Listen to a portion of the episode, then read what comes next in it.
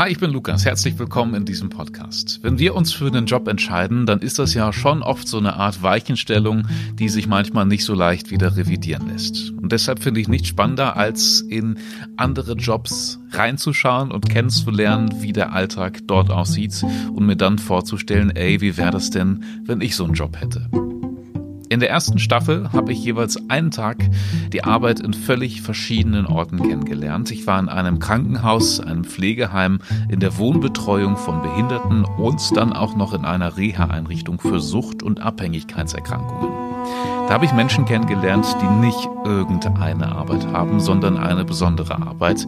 Und ich durfte ihnen über die Schulter schauen und herausfinden, was das Besondere an ihrer Arbeit ist. Und wenn ihr mögt, erzähle ich euch in den nächsten Folgen, wie das so war.